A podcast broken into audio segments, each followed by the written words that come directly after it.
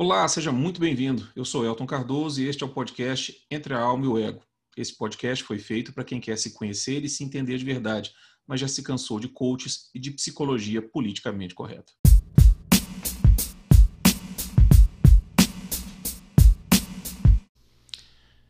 Pessoal, só uma pequena errata aqui antes de começar o episódio. Eu inicio o, na gravação dizendo que é o episódio 20, mas na realidade esse é o nosso episódio 21, ok? Espero que vocês gostem do episódio. Até mais. Olá pessoal, tudo bem? Sejam bem-vindos a mais um episódio do nosso podcast. Esse é o episódio número 20. Nós estamos, né, para você que está chegando agora, é, dentro de uma série chamada Dualidade Humana Nessa série, nós estamos discutindo o fenômeno da dualidade humana, ou seja, da existência das duas naturezas simultaneamente no ser humano, né? a natureza material, biológica, hereditária e a natureza espiritual. E nós estamos fazendo isso através do, de textos de três pensadores, expostos em três livros. Nós estamos usando o livro Espiritualidade e Transcendência, do Carl Jung, do qual nós fizemos cinco episódios e no momento nós estamos no livro A Presença Ignorada de Deus, do Viktor Frankl. É o segundo episódio desse livro. Quando finalizarmos o livro do Frankl, nós iremos para o livro O Senso Religioso, de Luigi Giussani. Pois bem, no, no episódio passado, nós conversamos sobre a, a questão da, da, do inconsciente espiritual. Né? Foi o nosso episódio anterior em que nós falamos da, da, de como o, o inconsciente humano ele não é só instintivo, mas também espiritual. Isso está demonstrado no capítulo 2 do livro do Frankl, chamado né, O Inconsciente Espiritual. Pois bem, hoje nós vamos dar um salto e nós vamos para o capítulo 5 do mesmo livro. É um capítulo que tem como título A Transcendência da Consciência. Bom, o, o, o começa lá na página 48, é, não, não que seja a primeira frase do capítulo, mas é a primeira página do capítulo, um trecho em que ele diz o seguinte: A liberdade da vontade do ser humano é, portanto, a liberdade de ser impulsionado para ser responsável, para ter consciência. E aí ele cita é, um trecho de Maria von Ebner-Exenbach, que diz o seguinte: Sê senhor da tua vontade e servo da tua consciência. Sê senhor da tua vontade e servo da consciência. Nós vamos ver isso aqui mais para frente, mas vamos nos deter um pouquinho nessa frase, né? O que que que, que o Victor tá, Frankl está querendo dizer com essa citação? O que, que é ser senhor da nossa vontade? É, ser senhor da nossa vontade é ser senhor dos nossos impulsos, das nossas vontades, dos nossos desejos. Né? Ou seja, é ser, precisamos ser senhores da nossa natureza animal. E o ser servo da nossa consciência, né? o que, que é servir a nossa consciência? Vocês vão ver que o que ele está querendo dizer com isso é que nós devemos ser servos da nossa natureza espiritual. Ou seja, o, processo de, de, de cura ou de evolução do ser humano ele envolve a, a, o controle, né, o senhorio sobre as pulsões animais e a submissão à nossa natureza espiritual. Um pouco mais adiante, ele diz o seguinte: é, essa consciência, né, quando ele diz aqui ser, seja servo da tua consciência, ele fala o seguinte: essa consciência deve então ser algo diferente, algo mais do que eu. Lembre-se que quase sempre quando o Frankl fala eu, ele está se referindo ao eu ego, ok? Porque é isso que a maioria das pessoas entende por, por eu. Então, toda vez que o Frankl falar eu, normalmente, lógico que há exceções, mas normalmente ele está querendo significar o ego, tá? Então, é, essa consciência deve ser então algo diferente, algo mais do que eu. Tem que ser algo superior à pessoa a qual apenas ouve a voz da consciência. Deve ser algo extra-humano, em outras palavras, só posso ser servo da minha consciência se, na minha autocompreensão, entender a consciência como um fenômeno que transcende a minha mera condição humana e, consequentemente, compreender a mim mesmo, a minha existência a partir da transcendência. como é que eu vou ser servo de mim mesmo? Eu preciso, se eu vou ser servo, eu tenho que ser servo de algo além, algo que ultrapassa a minha existência. Só posso ser servo da minha consciência quando o diálogo com minha consciência for um diálogo verdadeiro, mais que um simples monólogo, quando a minha consciência for mais do que meu eu, quando for porta-voz de algo distinto de mim. Mais adiante, ele diz o seguinte: a consciência, como um fato psicológico imanente, ou seja, né, aqui vamos, vamos abrir esse parênteses porque pode ser que talvez você não esteja habituado com esses dois termos, né, o imanente e o transcendente. O transcendente, obviamente, é aquilo que está além do mundo físico, né, é, poderíamos dizer o mundo espiritual. Né, e o imanente é aquilo que é físico, que você pode perceber com os cinco sentidos, que você pode tocar, ouvir, cheirar, ver. Né? Então, ele diz o seguinte aqui: a consciência, como fato psicológico imanente, ou seja, físico, já nos remete por si mesma à transcendência. Somente pode ser compreendida a partir da transcendência, somente como ela própria, de alguma forma, constituindo um fenômeno transcendente. Não dá para falar de consciência como algo imanente. É isso que ele está querendo dizer. Enquanto contemplarmos o ser humano dentro da sua ontogênese biológica como um indivíduo isolado, considerado, considerado por si mesmo, sem tentarmos compreendê-lo a partir de sua origem, não conseguiremos compreender todos os aspectos do seu organismo. O que, que ele quer dizer aqui? Olha, não dá para eu só analisar o corpo de uma pessoa sem considerar a gênese dela. O que, é a gênese do ser humano, do corpo humano? Ele é 50% pai, 50% mãe. Né? Então, não dá para eu, por exemplo, é, é, lidar com, sei lá, a, o câncer de uma pessoa. Né? Ou estudar a, a chance de uma pessoa ter, desenvolver câncer, sem olhar para a hereditariedade dela. Existem casos de câncer na família? Né? É isso que ele está querendo dizer. Então, quando eu, da mesma forma que quando eu estou olhando para o organismo físico humano, eu não consigo analisá-lo somente né, com, com, com um indivíduo isolado, biologicamente isolado. Da mesma forma, dentro da ontologia do ser humano, não nos será possível compreendê-la em todos os seus aspectos, especialmente a sua consciência, se não recorremos a uma origem transcendente.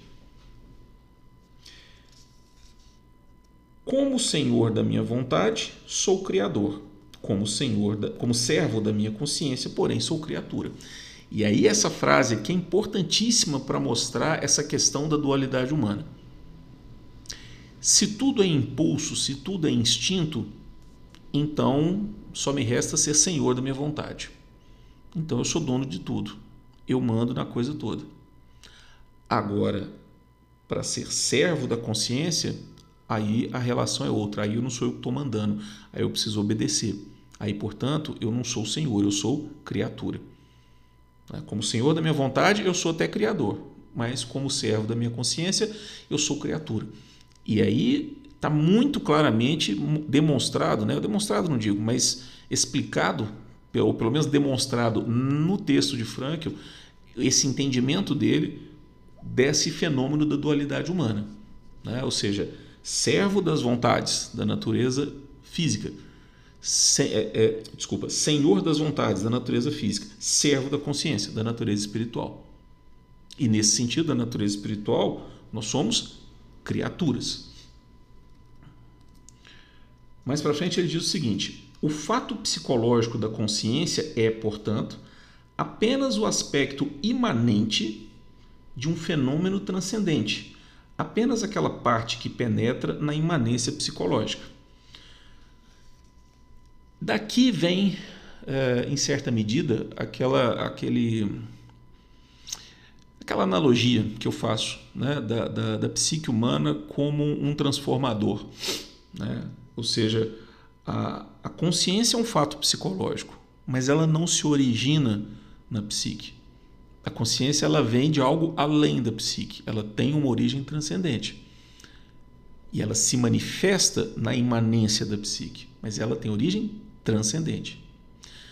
Os impulsos, por sua vez, têm origem imanente e se manifestam na imanência da psique.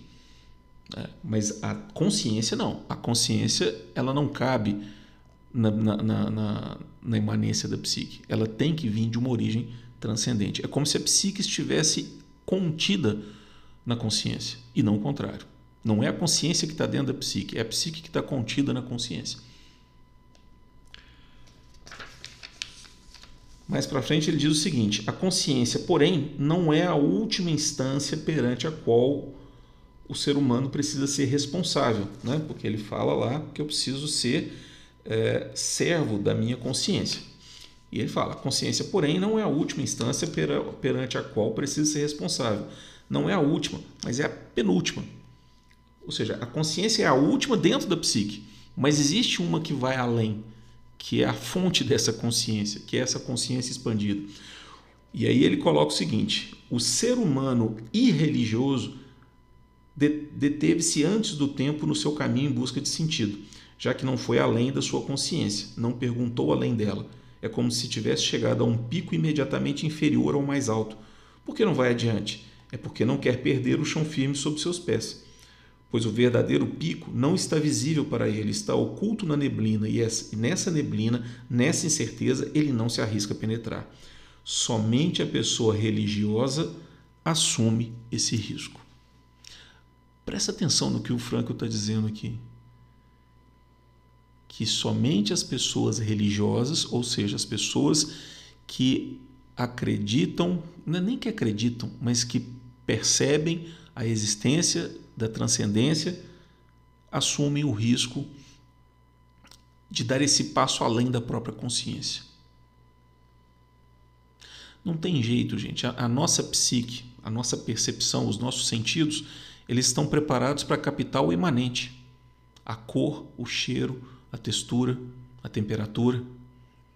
Nós não, não, não somos dotados, biologicamente falando, de ferramentas para enxergar o que vai além da imanência.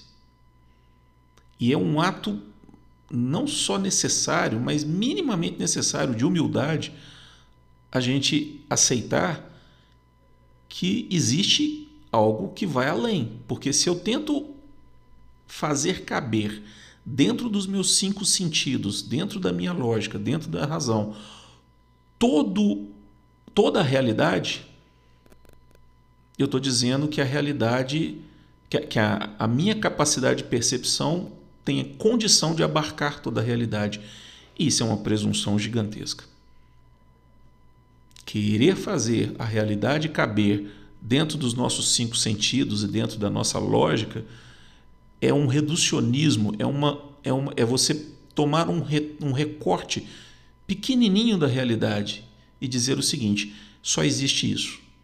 Porque se eu não vejo, se eu não sinto, se eu não percebo, se eu não consigo conceber logicamente, se não há provas científicas, então é porque não existe.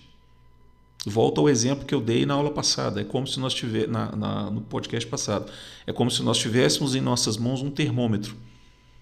Beleza, eu estou percebendo ali a temperatura, mas existe um negócio chamado cor. Ah, não, cor não existe. Por quê? Porque o meu termômetro aqui não está não, tá variando. Eu chego ele perto de um objeto, ele está marcando a temperatura do outro objeto também. Não, não variou a temperatura, então eles devem ser da mesma cor. É, é, é uma analogia ridiculamente simples, mas é isso que a, que a ciência faz, a ciência moderna e o materialismo faz. Tá? E onde que está a saída?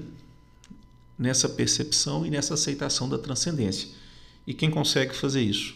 Nas palavras de Frank, somente a pessoa religiosa assume esse risco. Porque, em certa medida, isso tem a ver com fé. E quando eu digo fé, gente, eu não estou falando numa fé mística, não. Eu estou falando num, numa ampliação de olhar para o óbvio. Para começo de conversa, nós não somos causa de nós mesmos. Existe uma, uma causa primeira. Por aí você já começa a perceber que, a, a, como dizia, acho que foi Shakespeare, né?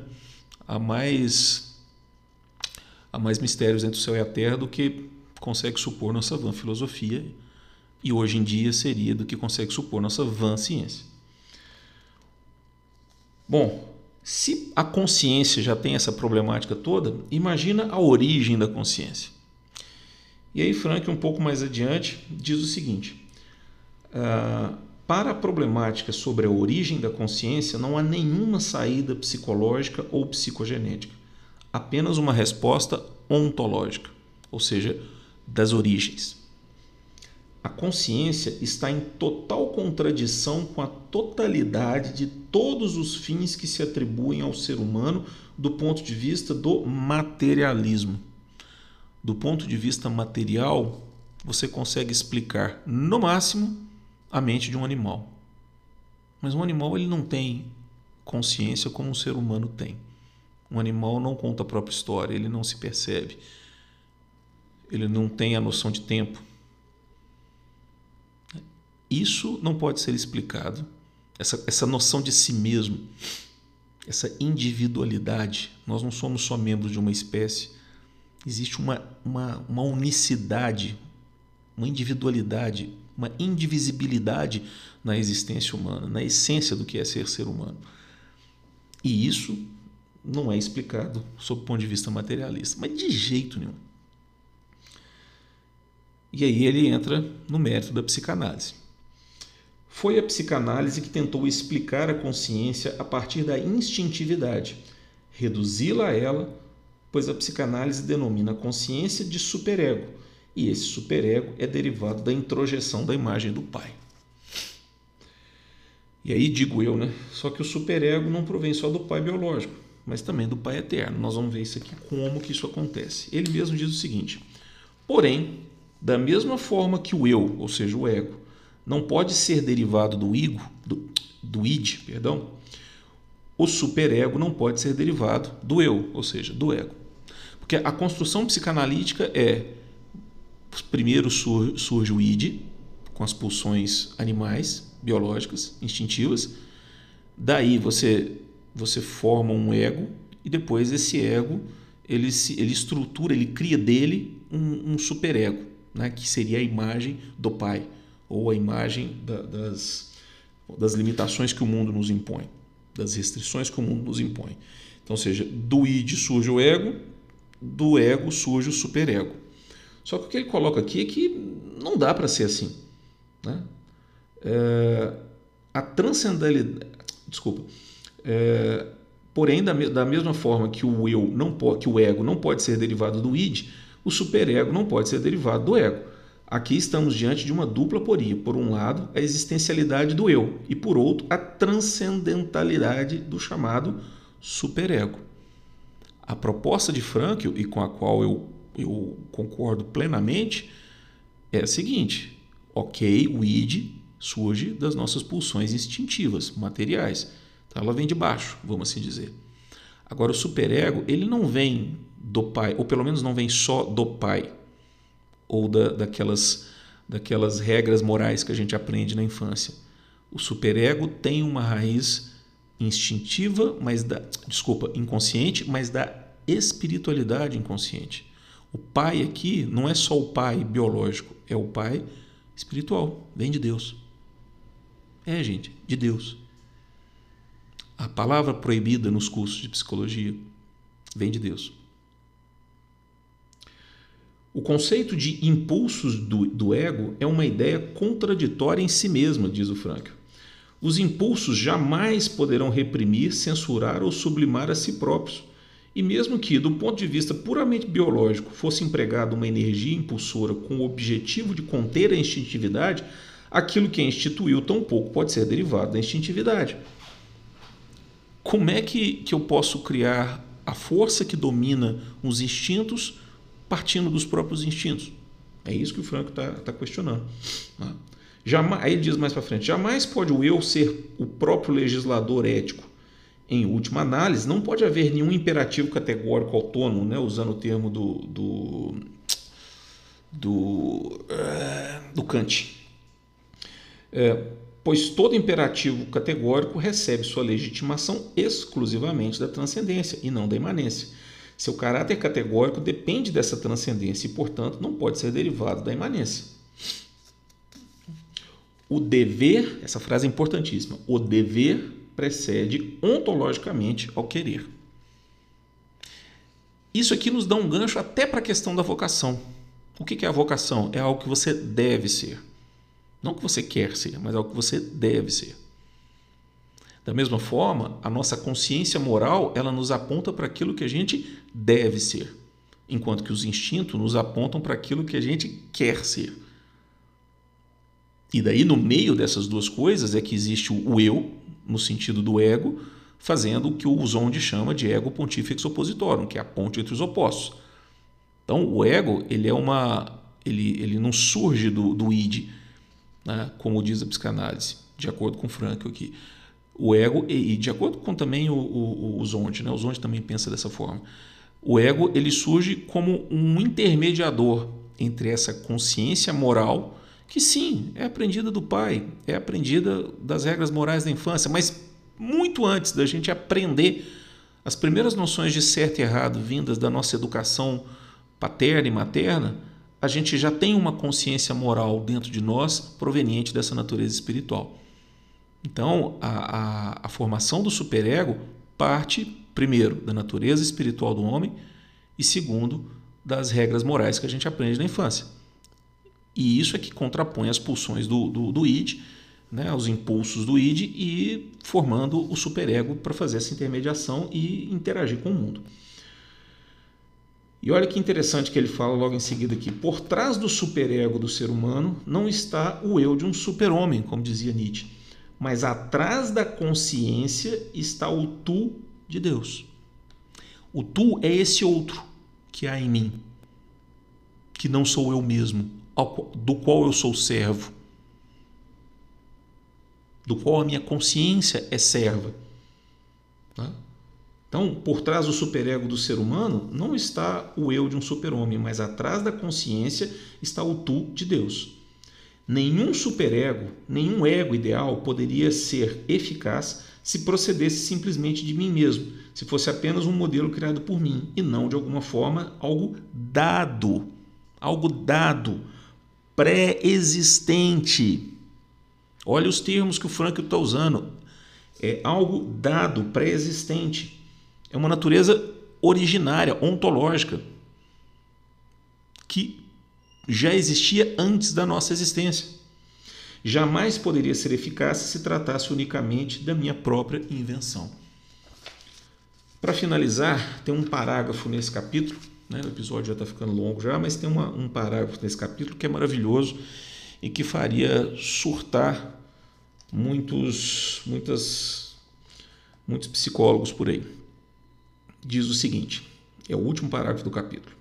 Na realidade, Deus não é uma imagem de Pai, mas o Pai é uma imagem de Deus. Percebe? Em que, que muita gente acredita hoje? O que, que tem muito psicólogo que acredita hoje, principalmente psicanalistas? Né? Em função de toda a ciência materialista que Deus é uma invenção da mente humana, né? que Deus é uma projeção da figura paterna. E que o Frank está dizendo aqui é que, não, meu querido, Deus não é uma invenção do homem, não é uma, uma, uma projeção na transcendência do Pai imanente. É o contrário. Deus não é uma imagem do Pai, mas o Pai é uma imagem de Deus. Para nós, o protótipo de toda divindade, diz ele, não é o Pai, mas exatamente o contrário é verdadeiro. Deus é o protótipo de toda paternidade. Apenas do ponto de vista ontogenético, biológico e biográfico, o pai é o primeiro. Então, sim, biograficamente, biologicamente, geneticamente falando, o pai vem primeiro. Né? com, com que, que você trava contato primeiro? Com Deus ou com o pai biológico? É óbvio que é com o pai biológico. Então, na sua história biográfica, o pai biológico vem primeiro. Você o conheceu muito antes de ter a noção de Deus no sentido racional dessa noção. Porém, continua ele, Deus está em primeiro lugar ontologicamente falando.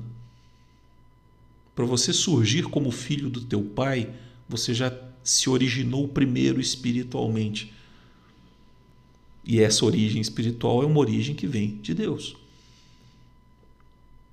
Difícil ouvir isso, né? Tem muito psicólogo que, que tem ataques de pelanca, como dizia o, o Boechat, ouvindo frases como essa. Assim, continua ele, psicologicamente, a relação filho-pai é anterior à relação pessoa-Deus. Né? Porque na minha história, né, eu percebo biograficamente falando meu pai vindo primeiro do que as minhas crenças em Deus. Porém, né, repete ele ontologicamente, essa relação não é modelo, mas é imagem. Do ponto de vista ontológico, meu pai carnal que me gerou fisicamente é o primeiro representante casual daquele que tudo gerou.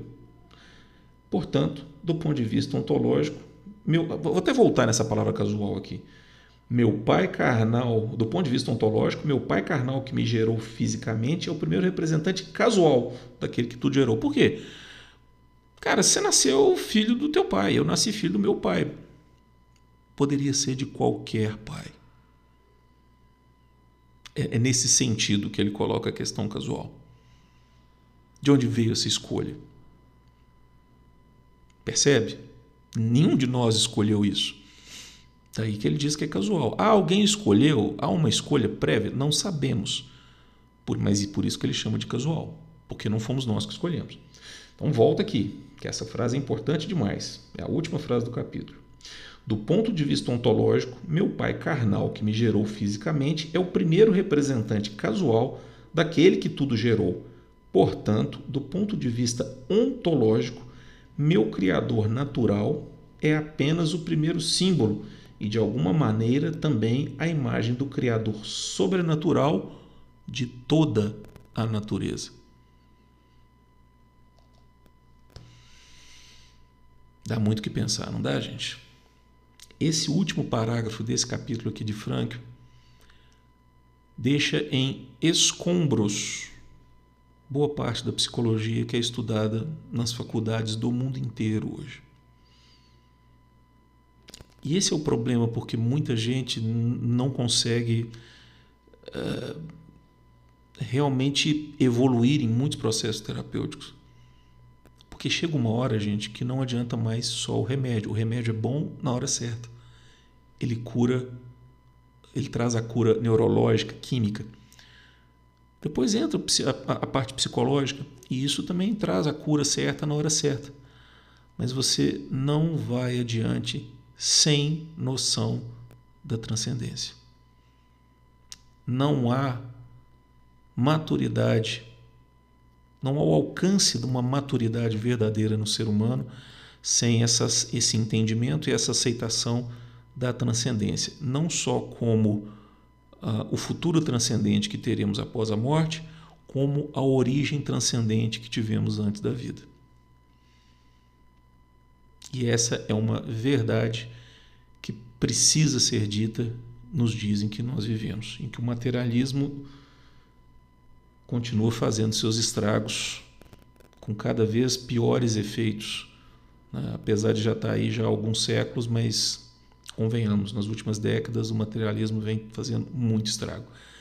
E a psicologia é só mais uma das áreas que está sendo destruída pelo materialismo. Bom, por hoje chega. Esse capítulo é interessantíssimo, é um capítulo curtinho, mas que traz insights maravilhosos. Espero que vocês tenham gostado. É, entrem no nosso perfil, Entre a Alma e o Ego, no Instagram, deixe lá seu comentário. E se você se interessa por questões de autoconhecimento e busca da vocação, entre em contato comigo pelo direct do nosso Instagram. Quem sabe eu posso te ajudar. Um grande abraço, fiquem com Deus e até o próximo episódio.